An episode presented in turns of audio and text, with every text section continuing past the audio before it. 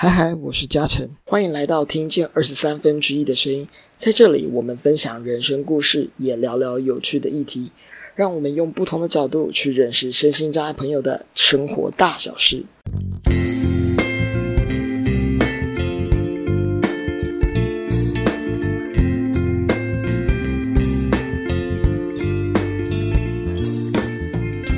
好，那我们就今开始今天的节目。今天我们欢迎到。一样欢迎了两位老朋友，然后我们的信义区小哥，对啊，就是邱宇峰邱同学。嗨，大家好，我就是邱宇峰。你怎么跟上次完全声音不太一样？你知道现在声音超级没有精神。因为我最近有点累，不过呢，我觉得今天的议题也是蛮有趣的。对，我们今天议题稍微对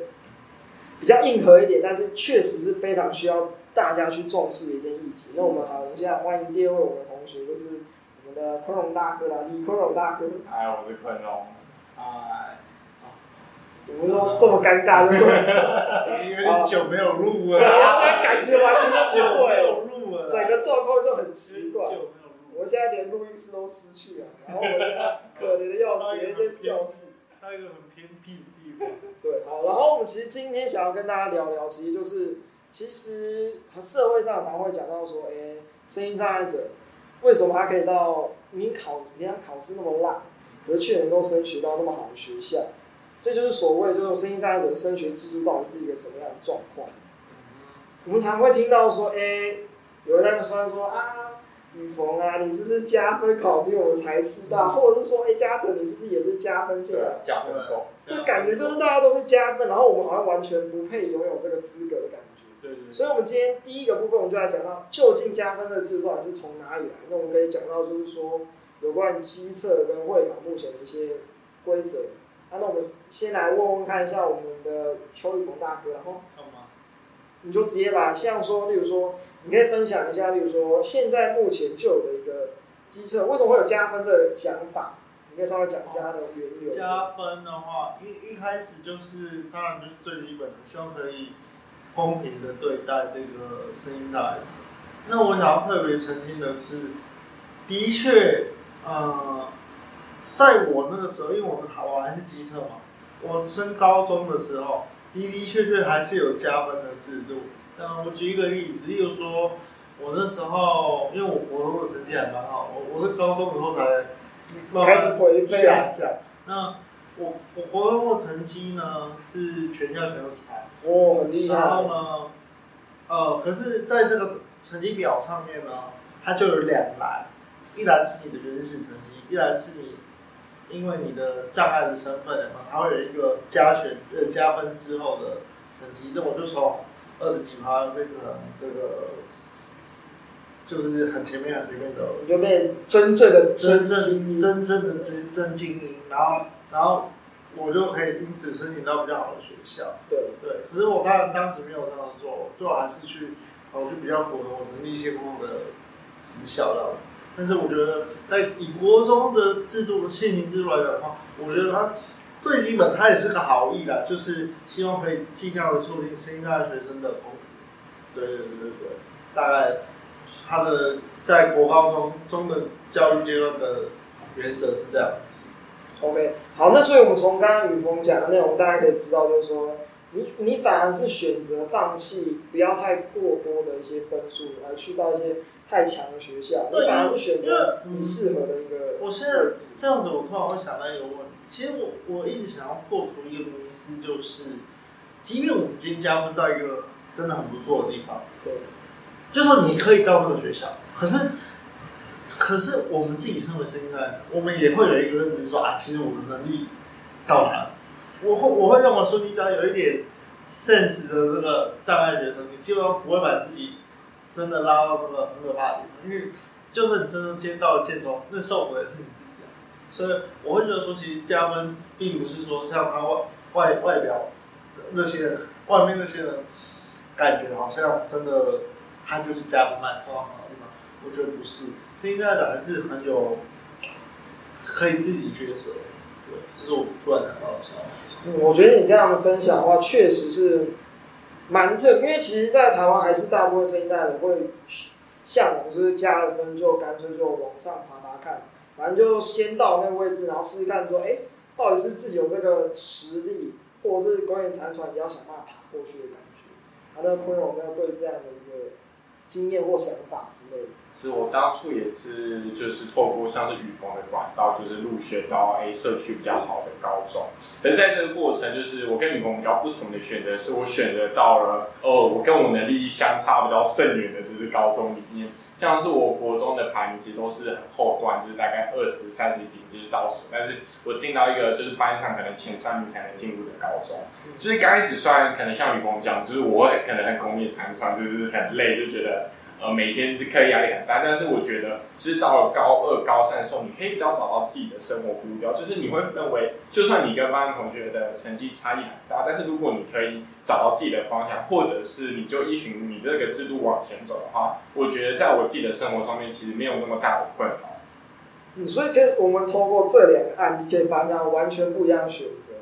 可是呢，我们却感觉上好像。结果都没有到太坏，我们现在也都是过得还不错的生活，然后大家课业上也有自己的方法去解决他的一些困难之类的。那其实刚刚讲到这个加分制度，然后我们刚刚就有说到，哎、那究竟我们升到大学这件事情是不是真的也有加分？那我们是不是就来赶快来一个迷思一个破除啊？好，目前就是台湾身心障碍者进入大学，其实是有一个叫。呃，身心障碍甄试的一个管道，这个管道呢，就是透过各个不同类类别的身心障碍者去比较，然后额外去考一个考试。但是这个考试呢，它目前会有一些小缺陷的地方，就像是呢，大专院校他们会自行评估自己要不要开科系，所以导致可能你在那个身心障碍族群里面，例如说我是学习障碍者，我在这个族群里面就算考了第一名，可是我可能读不到自己想要读的科系的情况发生。对。所以，我们大家大概听到一些，可是我们现在先来帮所有的观众或听众呢补充一下，究竟啊，甄试这个东西到底实质上长什么样？我们雨峰可以稍微大概解释一下。甄试它它的意思有点像是，它是由各校决定，当你要招收多少学生。例如说，我因为我是中文系的，那那我今天是系主任，那我就决定说，哎，那我今天我就在我们系的这个管道里面。我就只招招收每个障碍可能一个学生，那他可能只开三个障碍，所以我今年总共就只招三个学生。他我们这个有一个小小的缺陷，就是说他开缺并不是第一个，他是很被动；第二个是他的局限性很高，就是学校想开的话才才会开。但如果说学校今天他会观察，就是说哦，他可能觉得今天。他录取昆荣，和昆荣的表现呢，并不是在系上那么的好。那这个学生的案例，可能就会影响到他们下一届是不是开学的一个，会有一个非常主观的一个局限存在。其实我觉得这个是真是最大的现况。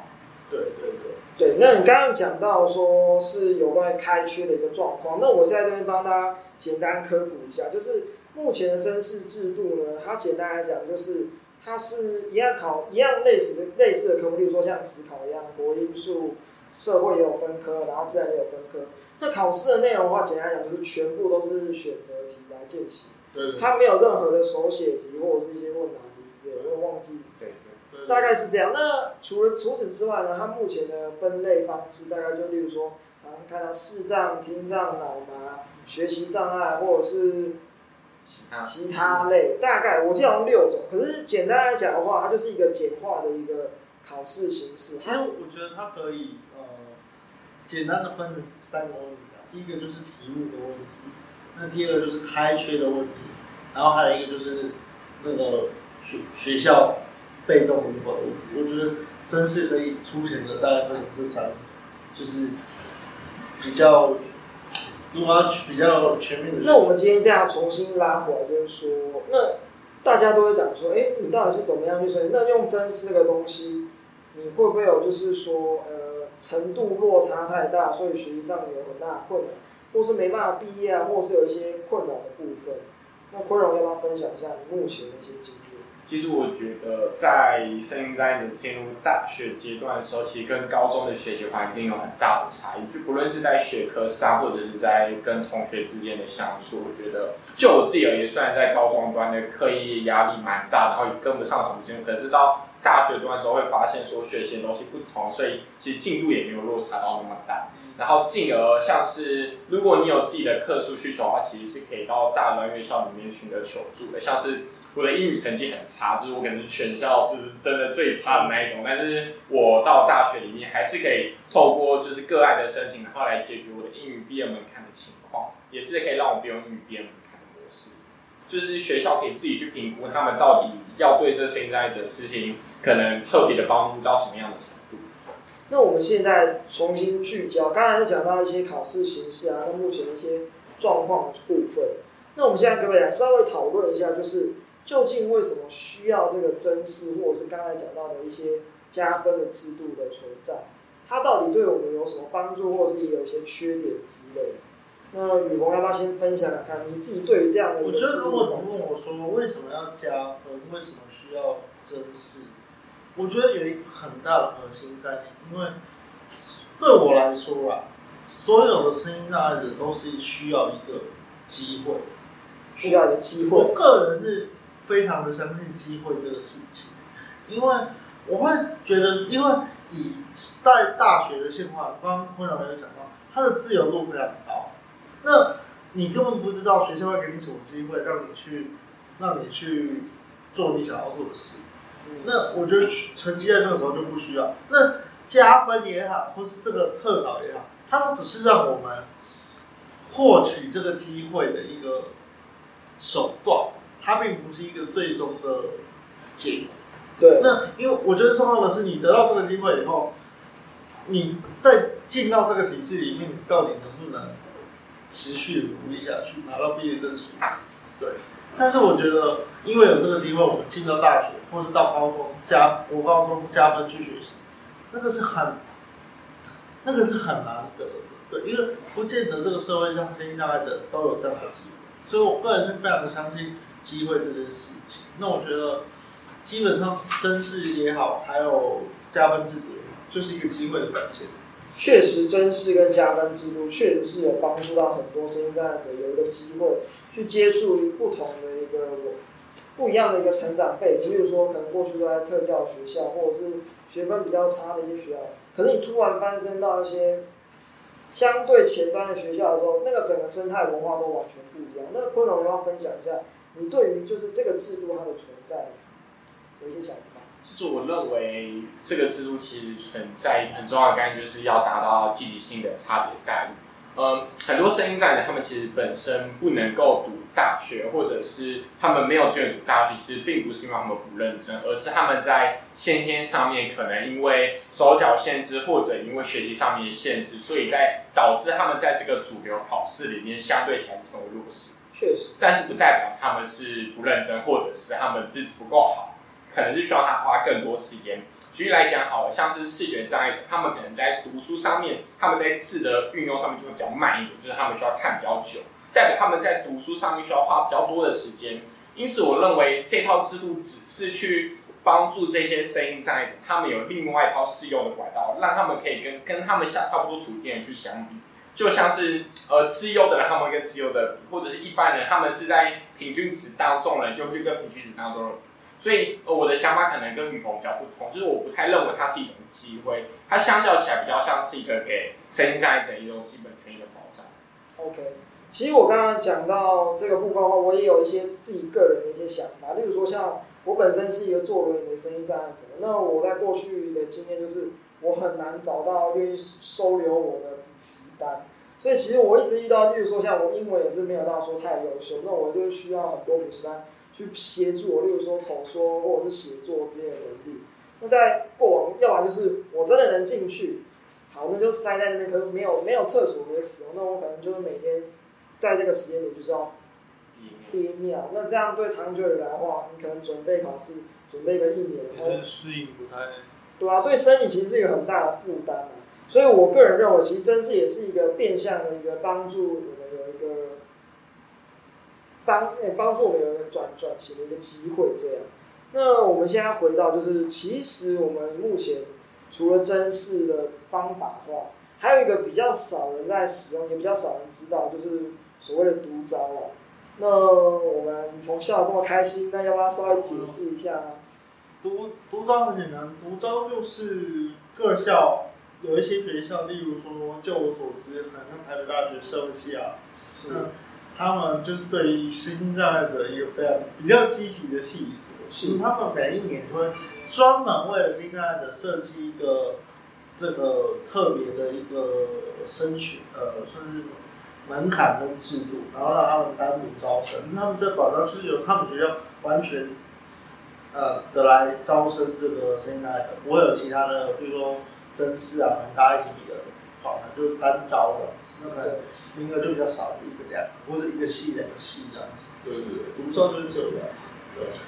那我补充一下好，好，就是呃，其实独招很特别的地方是，它是不分障碍类别的，就等于呃，像是我有去独招过，今天我有去过台北医学大学独招过，他们就是大概三十几个人。然后就是同一一个人进去，然后三个教授帮你面试，其实跟一般的就是学测面试的第二阶段其实有点类似，但是比较不同的一个地方在于，呃，独招因为它是不同专业类别学生进去，所以其实老师在看到你的情况以后，他可能就会私底下自己评估说，哎，我们系有没有资格去收你们这样学生去做服务的情形，而这样情形可能导致。今天你的你去面试不一定看的是你的实力，而是可以你的障碍程度重或轻，就会影响到学校招生的意愿。我自己认为，嗯，缺陷比较像在这一块。嗯，确实这样讲的话，我们可以感觉到，其实独招它目前还是有一些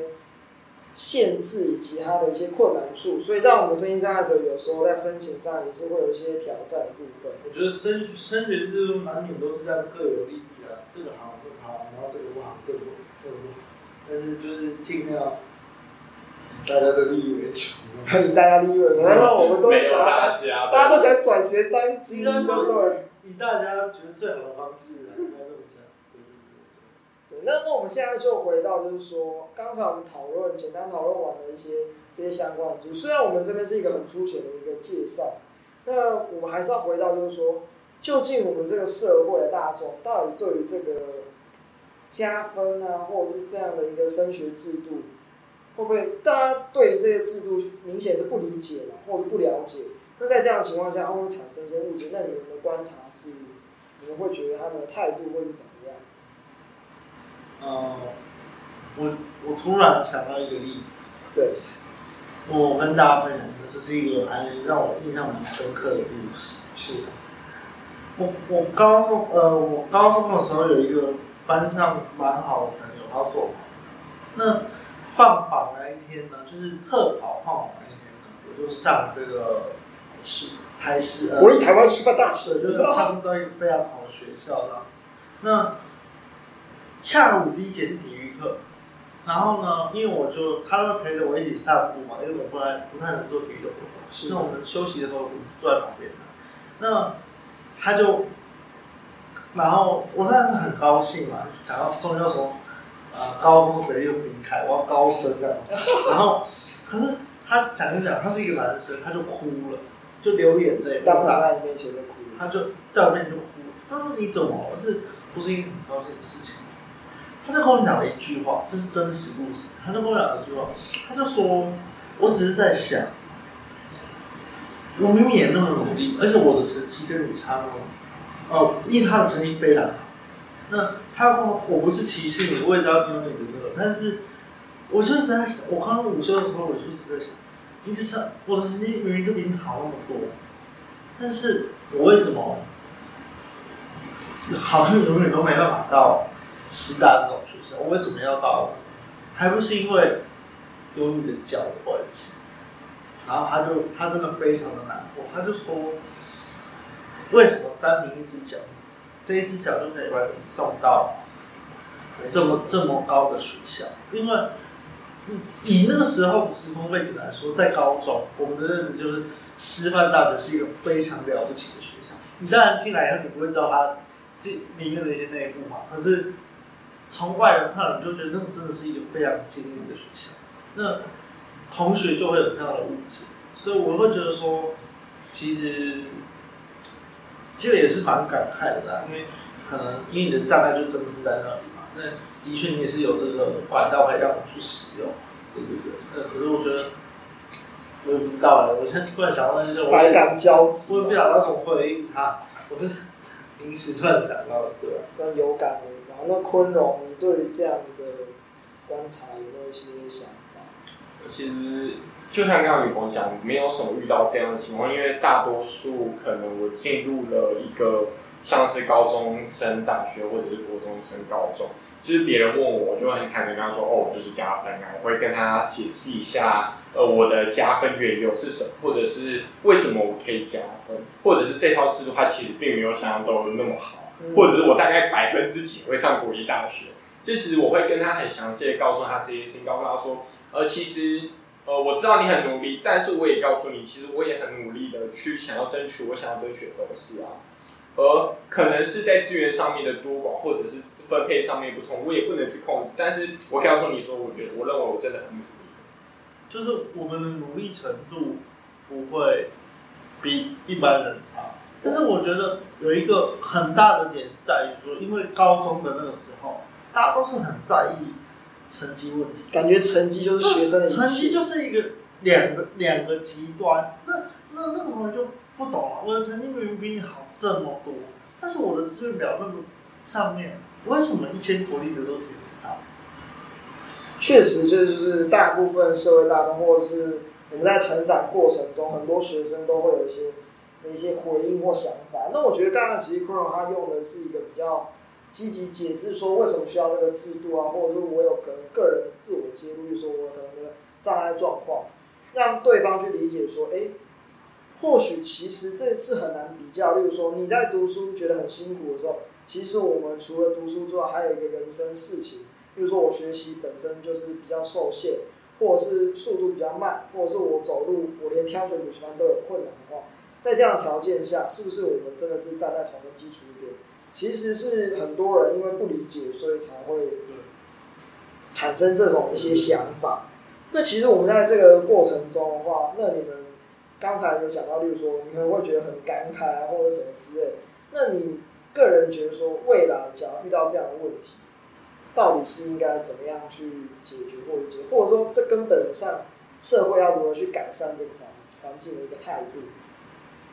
我们是不是请雨峰稍微回应一句的简单？我觉得，如果说你要解决一般人对于身心障碍学生的这种，也不算是歧视，就是这种不理解的话，其实我觉得要做到是非常困难的。为什么？因为的确对他们来说。我们的确就是比较容易想。那我觉得我们可以尽量，就像昆荣他们讲，我蛮认同。我们可以尽量去跟他们解释说，除了你正在读书的时候，我可能要做复健，我要去做一些有的没有的治疗，我要去开刀，就是大家都很辛苦，辛苦的程度不一样。但是我也想念书，你也想念书，那那可能可能只是大家的努力不一，你知道吗？但我觉得就是，你你真的就只能尽量解释，因为这个就是一个很现实的问题。因为的确，我刚刚细想了一下，就是一般生也有他们的难处啊，谁不努力呢？对啊，所以你可以尽量表述你自己。其实我很能懂，就是那种考不上，然后一直在挫折中，就是隐恨。对，你真的会有那种感觉，因为其实像我，我我自我介绍就是，例如说。我本身其实是反而是真试落榜，你知道我一直以为就是我真试肯定会上台大或什么，就是超级优秀的学校，然后我肯定可以躺着就考上。结果没想到我就填完了台大跟师大说，哎、欸，怎么没有收到结果？我竟然是落榜，然后我当场就觉得哇，完蛋了，晴晴天霹雳，怎么可能？然后那种感觉，其实这种感觉就很像别人看到说哇，你怎么突然就。飞天起飞，直接就飞到精英学校那种感觉，所以难免我们就会有一种百感交集，或者是觉得哇，怎么可能，或者是甚至开始有点嫉妒那种感觉。因为我承认，我记得我刚上的第一个单场，你就会觉得你的世界一片光明，然后你就是真的走路有风了，还有背景，或者是这样，就是你你要你要你要起飞了，你知道吗？对，可是，在外人看来，那些很也很努力的一般生，我觉得。他们不能理解的就是，到底凭什么我们可以？其实我们平常都在阴暗的角落做复健，然后痛哭这样，就 对，为何？学长的那种，哦，我怎么背不起英文？我就觉得把我的意思是说，偏我们应该把那个做后面的现场搬到教室。你就知道我们多障碍多彰显，然后对，就是障碍还是我们很大的一个阻力吧。确实，好，那我们今天大概简单聊这个话题之后，那我们最后就是一样回到最后的问题，就是说，到底你们觉得这个制度它还需不需要存在？那它存在是不是有价值？那我们是不是请雨峰先简单回答一下？我觉得当然是需要存在的，不过我觉得除了存在以外，重点是我会比较在意你可能。除了这个制度以后，我们可以从一些日常生活，就是学校的日常生活，慢慢的去做一些，就是说生涯的抉择。因为我觉得，即便刚坤荣讲到啊，你只要在你的学校，不管是高中也好，或是大学也好，你只要找到适合你自己的公司，其实你上学校都没什么关系。所以我会比较在意的是，如果说有这个特考，那学学校方面开始慢慢带领学生做一些生涯抉择。他们可以适应他们未来的生活。其实我觉得，最后甚至把这个这个制度给取消，我觉得也没关系，因为到时候大家就会知道他们想要或是需要或是能做到的到底是什么。但是在这个之前，当然没有现在台湾还没有那么完备。那在还没有那么完备的情况之下，当然这样真是就是一个蛮好的补助方式。到大学在。开始练习自我就是开始练习学习你要的是什么，我觉得也不会太迟。对对对。呃，坤荣呢？其实像刚刚雨峰讲的，我认为生涯辅导这件事固然它相当重要，但是我觉得现况下在身心障碍这件事里面，即便你有做好生涯决策这件事情，但是你还是难以去选择你自己想可以读，可能你想要读的科系。就目前的制度而言，它是相对起来比较困难一点。事情，我也觉得这是政府可能可以想尽办法改进跟补强的一个部分。